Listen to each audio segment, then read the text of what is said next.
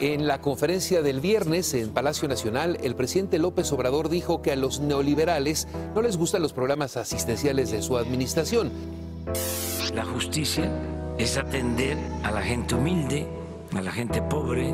Esa es la función del gobierno. Que no, si tiene uno una mascota, un gatito, un perrito tan fieles, con tantos sentimientos, que no lo cuida uno, no le da uno de comer o le dice, a ver, vete tú a buscar tu comida, aprende.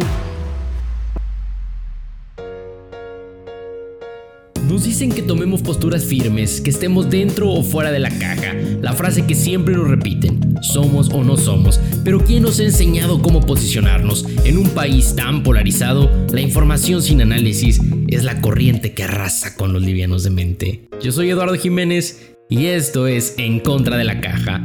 Pensar desde los dos extremos de los hechos, políticos, económicos o sociales, extraer lo peor y lo mejor de ambas posturas para obtener un panorama crítico y completo que nos lleve a sólidos argumentos.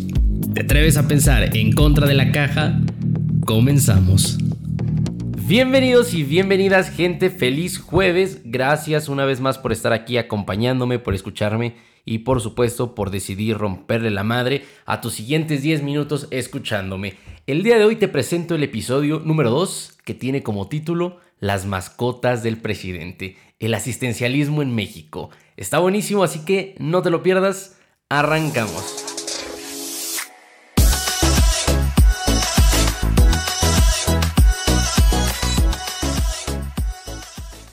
¿De veras qué de la chingada suena? las mascotas del presidente. Pero no son mis palabras, que quede claro, son de él. Déjame darte una definición de asistencialismo para que todos podamos ir en la misma sintonía a lo largo de este episodio. Fíjate que el asistencialismo es el conjunto de acciones que llevan a cabo todas las instituciones de gobierno con el fin de prestar socorro, favor o ayuda a individuos o grupos en condiciones de vulnerabilidad de manera temporal o permanente. Esta cuestión es un tema bien importante porque el presidente lo ha tocado una y otra vez como una prioridad para su gobierno. Primero los pobres por el bien de todos. Pero todos creemos que la solución es darles de comer a las personas menos favorecidas como mascotas en la boca. Yo creo que es algo para reflexionar desde el hecho de hacer ese tipo de analogía. Mira, si tuviste oportunidad de escuchar el capítulo anterior, Platiqué sobre las carencias con las que el presidente nació y creció los primeros años de su vida. Si no lo escuchaste, te lo repito con gusto. Andrés Manuel nació en un poblado de Macuspana, Tabasco, llamado Tepatitán, y por testimonio de él recuperado en su documental Este Soy, cuenta que su madre, Manuela Obrador, o Manuelita Obrador como él la llamaba de cariño, salía de su casa y tomaba una tipo canoa llamada Cayuco, en la que iba vendiendo por toda la orilla de la laguna su mercancía y podía tardar, según Andrés Manuel, de 7 a 10 días en regresar, hasta que se casó y junto con su esposo, el padre de Andrés, puso una tiendita en la que trabajó hasta su muerte. Mira, por otro lado tenemos a un Andrés Manuel que cursó la primaria ahí en Tepatitán, la secundaria en Macuspana y la preparatoria ahí en Villahermosa y por último la universidad en la Ciudad de México en la UNAM. Esta semblanza de su vida te la cuento para que comprendas a un Andrés Manuel distinto, a esa persona que conoció por experiencia las principales necesidades que están en el corazón de México, en esa gente, la gente más vulnerable. Esas, esas dos cosas que, que él careció en, por su parte su madre, las oportunidades laborales y en la educación. Dos carencias que no se resuelven con aportaciones del gobierno, con cheques o con becas. Claro ejemplo es su madre, Manuelita, quien a pesar de sus carencias logró salir adelante como comerciante y después como microempresaria en su tiendita. Entonces la pregunta aquí es, ¿por qué el presidente cree que los mexicanos en situación vulnerable por pobreza no tienen la capacidad de tomar responsabilidad de su vida? Y en cambio, el gobierno debe tratarlos como mascotas y darles de comer en la boca. ¿Por qué entonces si él tuvo que emigrar de su comunidad al municipio y luego a la capital del estado y luego a la Ciudad de México para educarse, no se encarga de proveer una buena educación en estas zonas marginadas, para que gente que vive como él creció tenga al menos probabilidad de superarse académicamente? Ahí, ahí sí estará respetando entonces sus principios.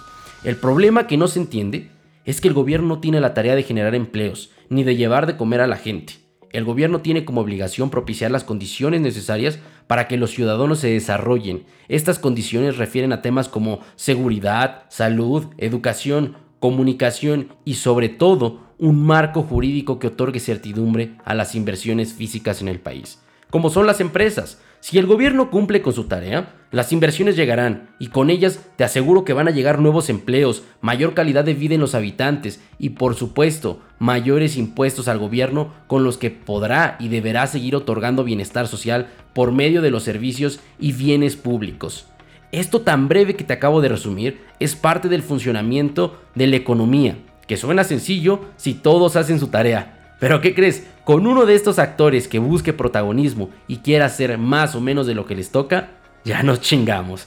Mira, con esto no quiero que parezca que me opongo al asistencialismo por egoísmo, porque si algo siempre me ha gustado en esta vida es el servicio. Pero lo digo porque no acepto que esta práctica tenga una doble contradicción. Ahí te van dos puntos bien importantes. En primer lugar, contradice la vocación natural de la persona, ser sujeto y no objeto. Las personas debemos ser sujetos, que actuamos y alzamos la voz, no objetos con los que puedan jugar. Y el asistencialismo que crees hace de quien recibe la asistencia un objeto pasivo, sin posibilidad de participar en el proceso de su propia recuperación. Y eso, y eso es lo más injusto. En segundo lugar, contradice el proceso de democratización fundamental en el que estamos situados. El gran peligro del asistencialismo está en la violencia del antidiálogo que impone a los ciudadanos silencio y pasividad. No les ofrece condiciones especiales para el desarrollo o la apertura de su conciencia, que en las democracias auténticas, ojo, debe ser cada vez más y más crítica. Sin esta conciencia cada vez más críticas, no nos será posible a los ciudadanos integrarnos a la sociedad en transición. Lo que importa realmente es ayudar a los hombres y mujeres y pueblos enteros a recuperarse, a ser los agentes de su propia recuperación. Es, repitamos juntos, ponerlos en una posición conscientemente crítica frente a sus problemas. El asistencialismo, al contrario, es una forma de acción que roba a las mujeres y a los hombres condiciones para el logro de una de las necesidades fundamentales de su alma. No se te olvide, la responsabilidad. La satisfacción de esta necesidad, hablo de la responsabilidad, en palabras de Simón Weil, exige que los ciudadanos tengan que tomar a menudo decisiones en problemas grandes o pequeños, pero que afecten intereses ajenos y propios, con los cuales entonces tengan que tomar compromiso. Es por ello por lo que la responsabilidad se convierte en un hecho existencial y no se puede incorporar a nosotros de manera intelectual, por lecturas o por diálogo, sino de manera vivencial. En el asistencialismo no hay responsabilidad, no hay decisión, solo hay gestos que revelan pasividad y lo peor de todo, domesticación.